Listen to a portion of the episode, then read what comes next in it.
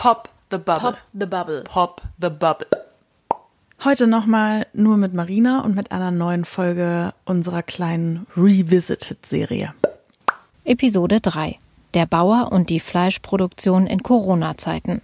So, Leute, erstmal, wie krass kann man bitte in Sprachnachrichten ins Politische abrutschen und tief diskutieren? Äh, ich sag's mal vorweg, Bauer Burkhardt und ich hatten mega Pech diese Woche mit der Technik. Long story short, wir mussten gezwungenermaßen auf Sprachnachrichten ausweichen. Mache ich eigentlich schon im Alltag nur, wenn es gar nicht anders geht, weil Sprachnachrichten mich persönlich total nerven. Aber jetzt bin ich voll Fan geworden, weil das echt geflutscht ist. So, und jetzt noch mal eine kleine Erinnerung. Wer war noch mal der Bauer aus Folge 3? Burkhardt ist ein Bauer, den wir letzten Sommer besucht haben im Ruhrgebiet in Bottrop, weil er sich gegen Biosiegel entschieden hat, also konventionelle, aber tierfreundliche Landwirtschaft macht. Äh, er hat einen Bauernhof mit wenigen Tieren, gutem Fleisch, wie er selber sagt. Wir haben uns auch einen Eindruck auf seinem Hof verschafft und das ist echt sehr idyllisch und nicht wirklich, was man von einer Fleischproduktion, wenn man das jetzt so nennen will, erwartet. Und er macht Direktverkauf auf dem Hof, immer wenn er geschlachtet hat. Also nicht jeden Tag, sondern man muss bestellen und je nachdem, wie viele Leute dann bestellen, schlachtet er. So war es zumindest bisher. Äh, jedenfalls hat Burkhardt den Hof und ist auch sonst ein ziemlich umtriebiger Geschäftsmann der Äcker an Privatleute vermietet zum Beispiel oder auf seinem Hof Führungen und Feste und so veranstaltet, also den Hof dafür auch mit vermietet oder Teile des Hofs. Und in Corona-Zeiten wollten wir natürlich wissen, was sich bei ihm so umgekrempelt hat. Und natürlich wollten wir mit ihm über die Fleischindustrie in Deutschland reden und darüber, was er so zu den ganzen Zuständen sagt. Er hat erstmal erzählt, was sich bei ihm so verändert hat in den vergangenen Monaten.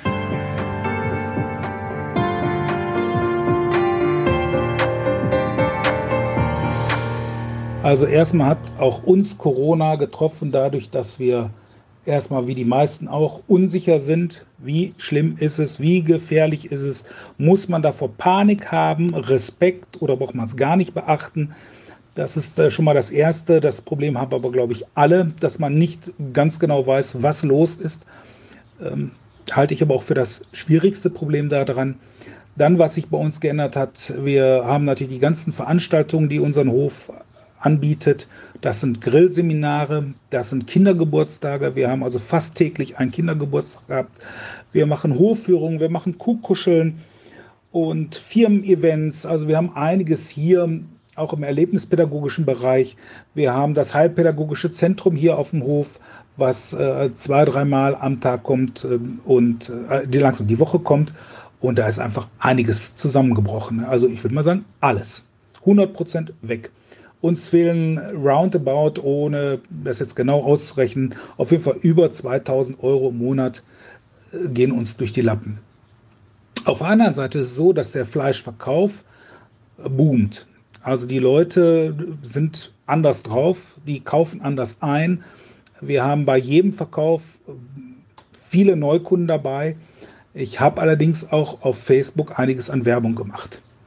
Deswegen kann man jetzt schlecht sagen, entweder habe ich eine super Werbung gemacht oder es ist der Einfluss von Corona, wobei ich das Zweite mehr glaube. Die Leute haben einfach mehr Zeit, weil viel mehr sind im Homeoffice oder müssen zu Hause sein.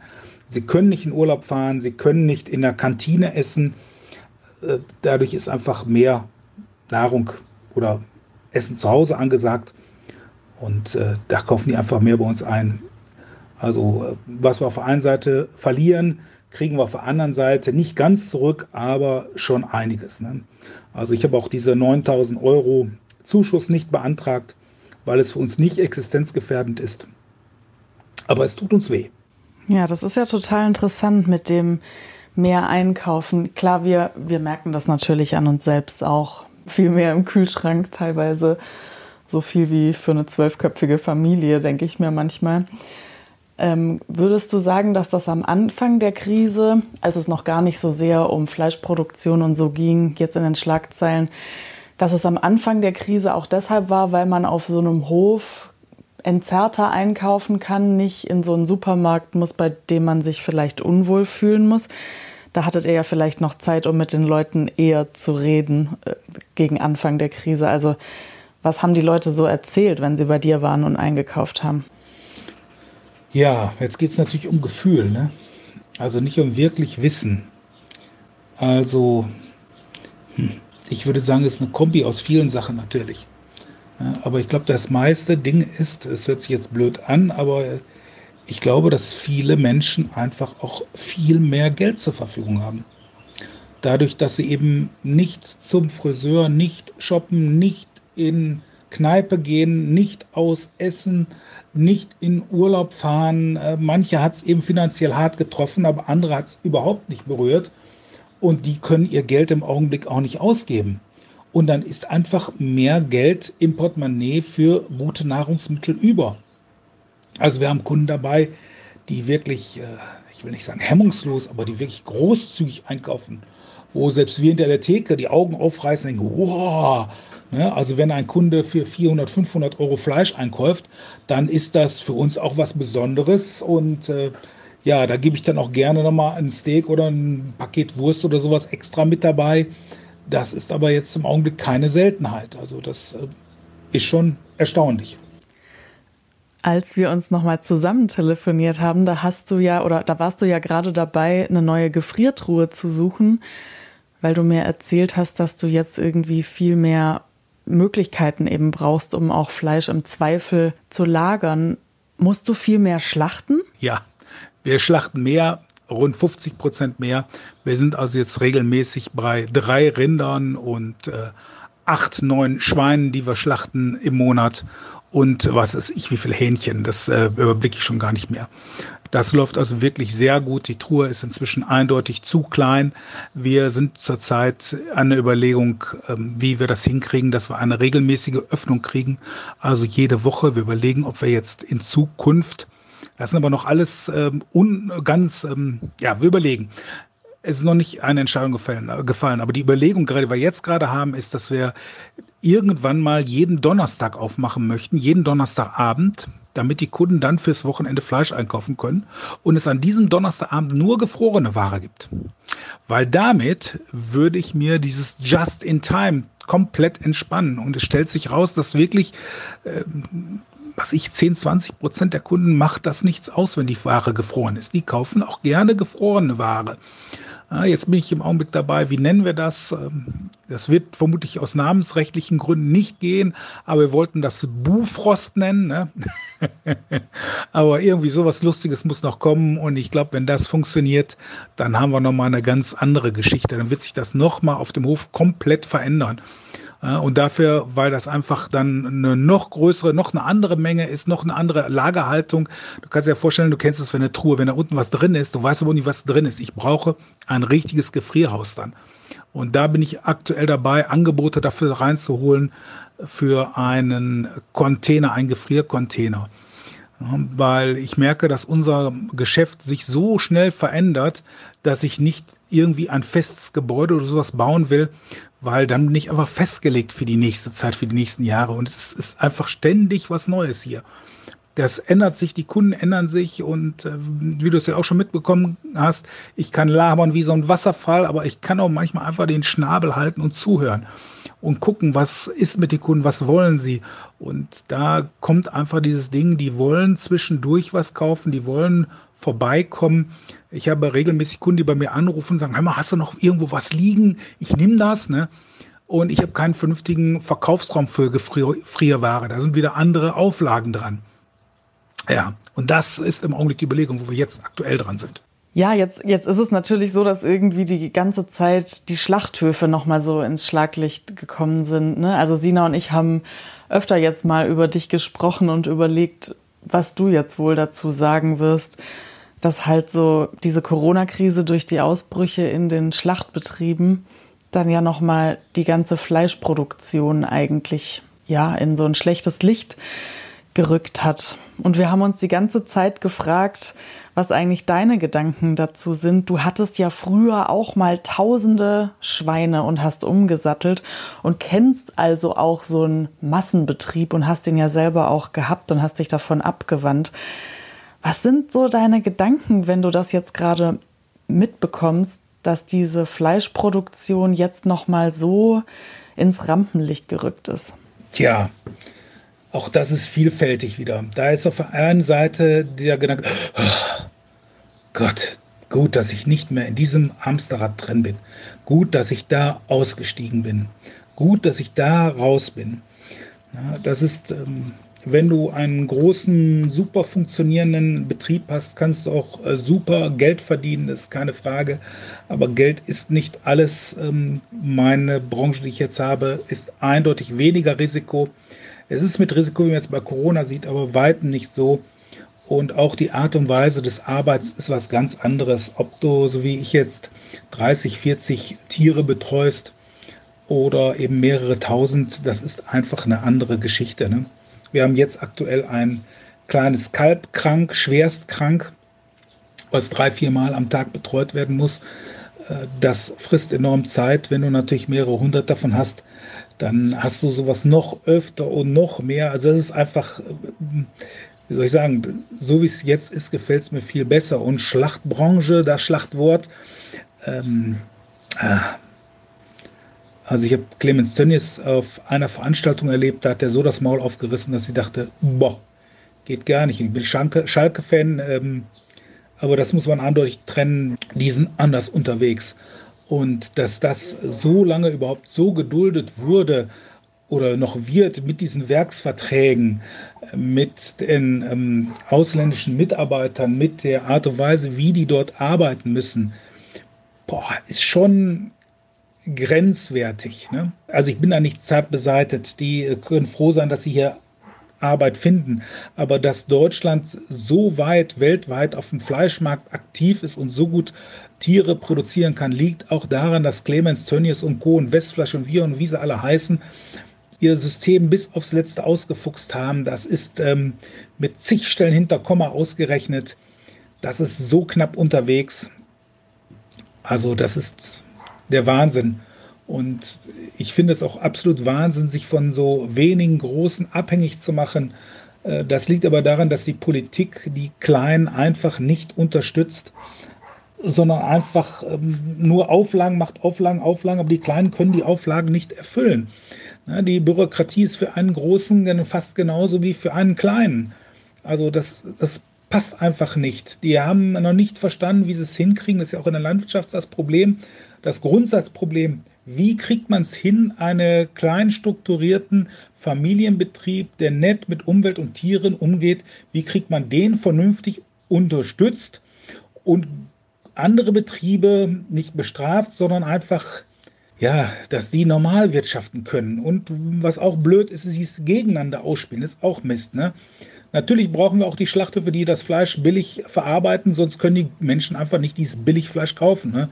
Ja, also ich glaube, da muss man natürlich auch vorsichtig sein, gerade wenn du jetzt auch sagst, das mit dem Ausspielen ist natürlich so, ne? Also es wird ja auch oft gesagt, es braucht irgendwie so beides, weil sich halt nicht alle so teures, hochwertig hergestelltes Fleisch auch leisten können.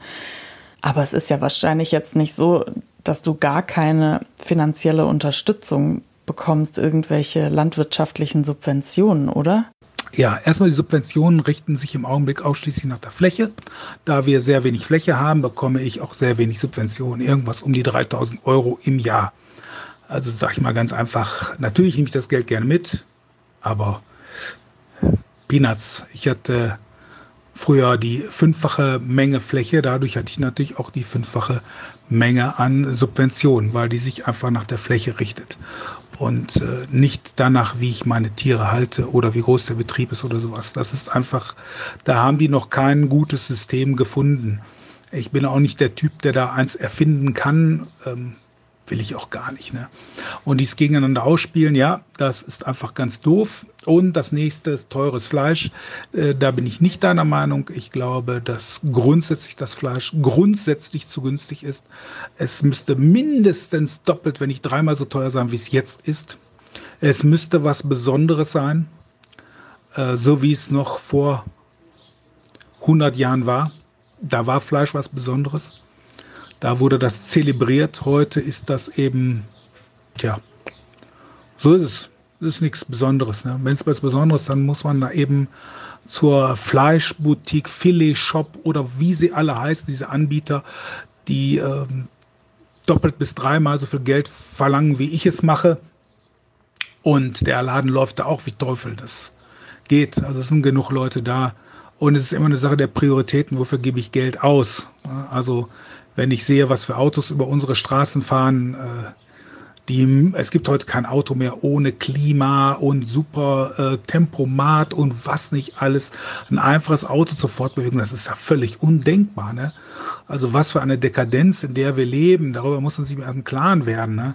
Auch, dass wir nie Hunger haben. Äh, das ist auch irgendwie so ein Ding. Natürlich ist das toll und gut, aber es ist der Wahnsinn. Es wird viel zu wenig gewertschätzt. Das ist normal, ne? Wenn ich sowas mal schreibe, dann heißt, was ist denn dein Anspruch, ne? Ja, mein Anspruch ist einfach, dass, dass wir das wertschätzen, was es ist. Das hat auch was ein bisschen mit Demut zu tun vor dem, was wir produzieren. Und da ist das Fleisch eindeutig, meiner Meinung nach, eindeutig zu günstig, viel zu günstig. Ne? Also ähm, du musst dir ja vorstellen, wenn du jetzt in eine, in eine Pommesbude gehst und bestellst Pommes, Currywurst, Mayo, äh, da bestellst du ja nicht drei Currywürste, bestellst ja ein, das sind 100 Gramm. Wenn du also 100 Gramm Fleisch isst und diese 100 Gramm kosten jetzt 30 Cent oder 60 Cent, das ist dir doch Latte egal. Ne? Selbst die Ärmsten unter der Arm, die wir haben, die haben noch Geld für Zigarette, Piercing und Tattoo und so weiter. Also und für Fernseher, wo gibt's denn heute einen, einen, Haushalt ohne Fernseher, ohne Computer, ohne Handy? Also wir leben in einer so dekadenten Welt und wir achten auf unsere Umwelt und, und auf unsere Lebewesen nicht. Also das wäre relativ simpel zu hm, regeln, das anders zu machen. Ne? Ja, also nein, natürlich ist es nicht simpel, es ist schon kompliziert. So, jetzt driftet der Bauer ins Politische ab und in die Zukunftsträumerei. Also ich glaube, mit irgendwelchen Steuern und sowas ist da nicht viel zu machen. Auch mit Unterstützung ist da nicht viel zu machen. Das Einzige, was wirklich helfen würde, wäre, wenn die EU, ähm, die Wahrscheinlichkeit ist extrem gering, dann gebe ich dir, ist einfach so, wenn die EU sich zumachen würde, einen einheitlichen, wirklich einen einheitlichen Binnenmarkt schaffen würde.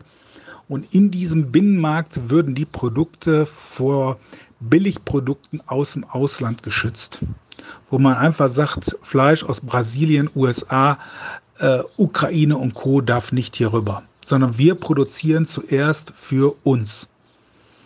Und die Preise, die wir hier haben, das sind unsere Preise.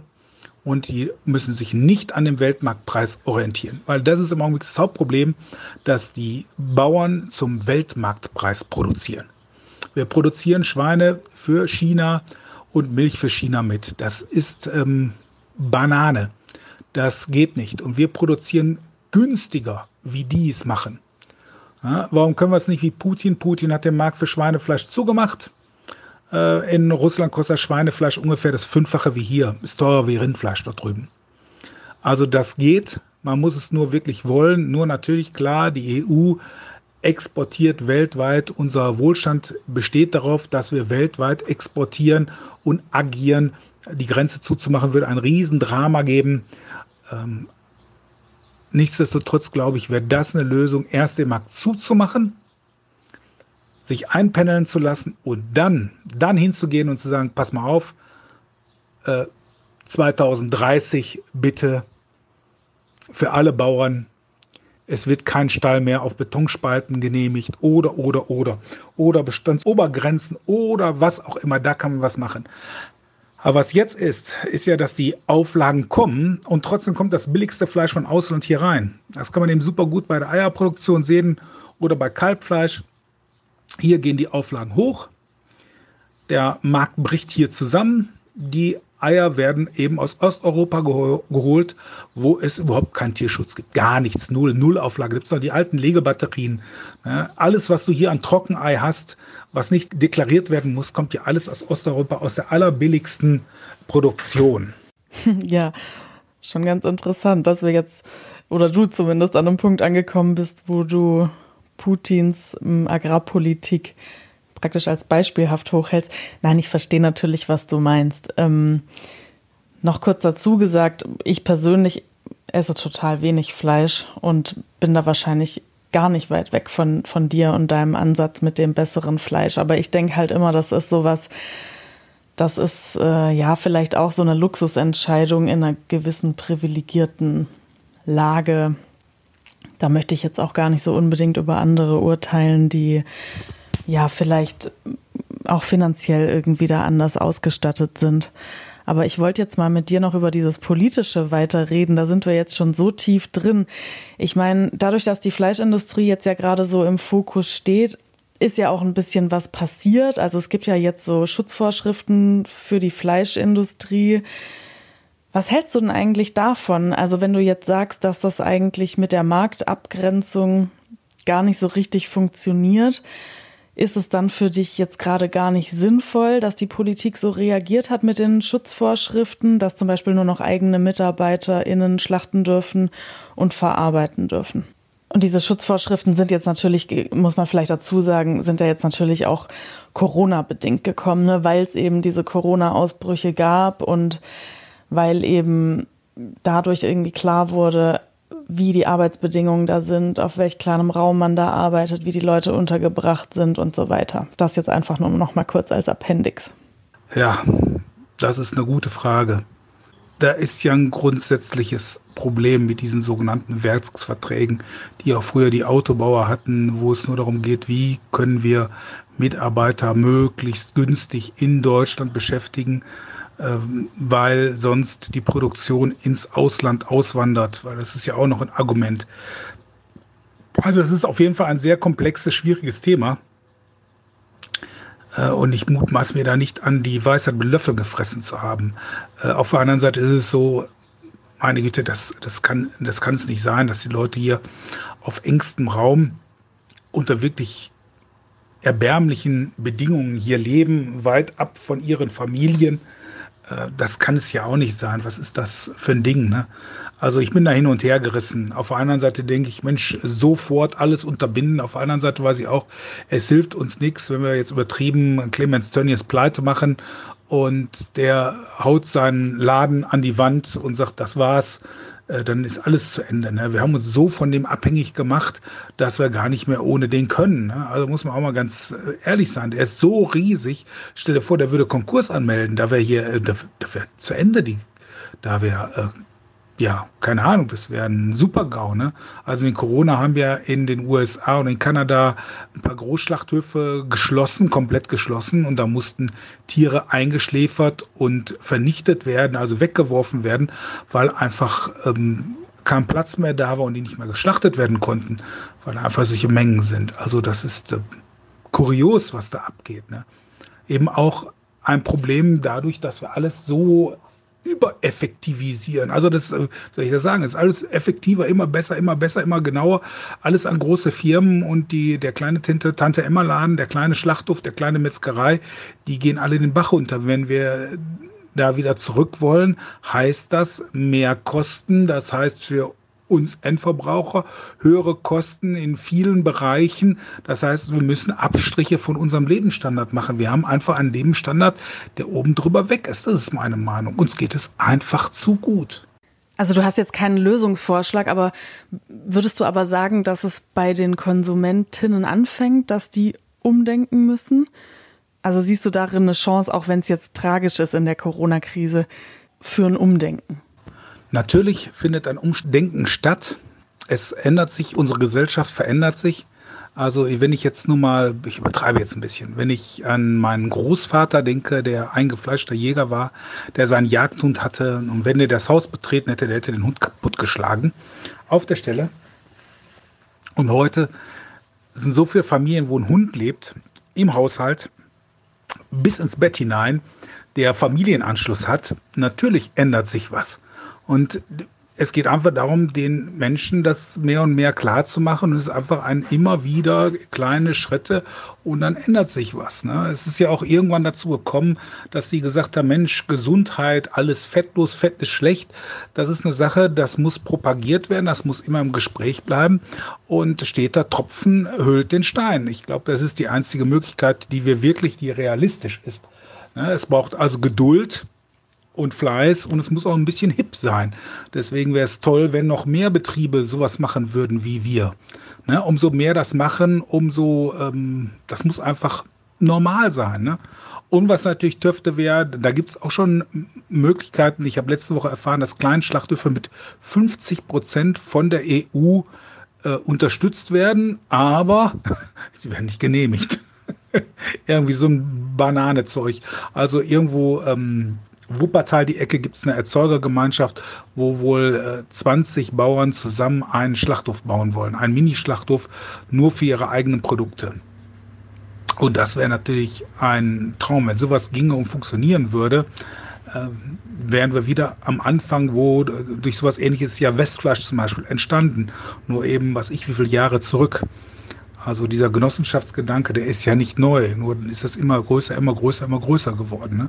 Vielleicht müssen wir wieder einen Cut machen und wieder das ähm, Glück in den Nischen und im Kleinen finden. Aber es muss einfach auch populär sein, es muss uns wirtschaftlich gut sein, sonst funktioniert das nicht. Was hast du denn generell so für eine Lehre gezogen aus dieser Krise? Also jeder zieht ja für sich seine Lehren daraus, für sein Denken und Handeln.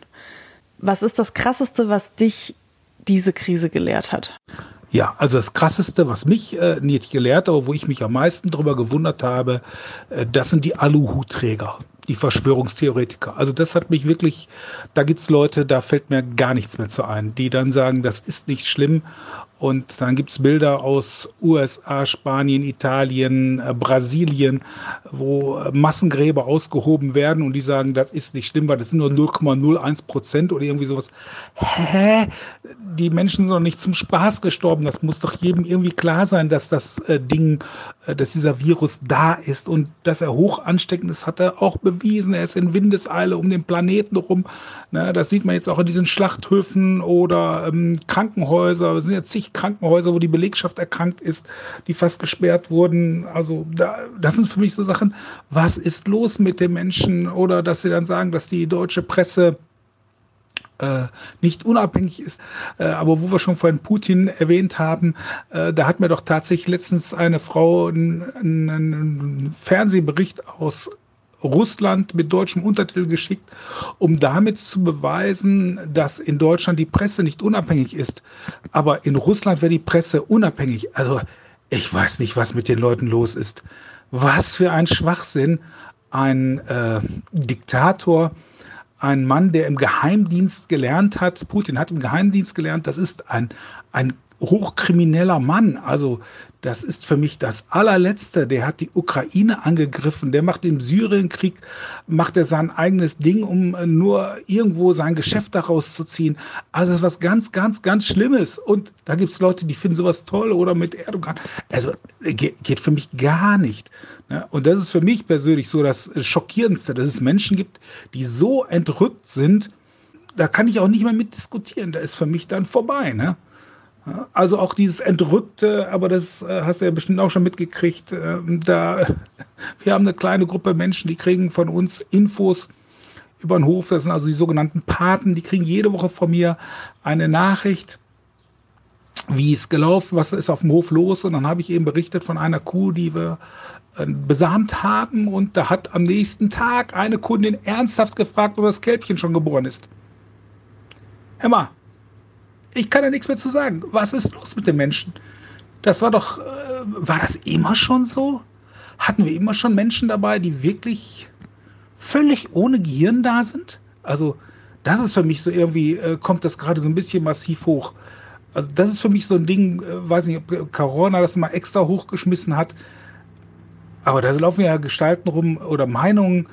Äh, da habe ich noch letztens einmal geschrieben, äh, im, die gehören die gehören in die Psychiatrie, die gehören weggesperrt. Natürlich nicht ernst gemeint, ne? Du verstehst das. ja, also das mit den Kälbchen, ähm, darüber lache ich jedes Mal, wenn ich mir die Stelle anhöre. Ich hoffe, euch hat die Folge ein bisschen weitergebracht und es hat euch gefallen. Sagt uns doch Bescheid, meldet euch, wenn ihr Themenideen oder Leute außerhalb der Bubble vorschlagen wollt. Pop the Bubble Now heißen wir auf Instagram und Twitter und popthebubble at web.de ist unsere E-Mail-Adresse. Bis bald! Pop the Bubble, der Podcast. Idee und Umsetzung Marina Schweizer und Sina Fröndrich. Grafik Steffi Krohmann. Musik Carsten Sommer.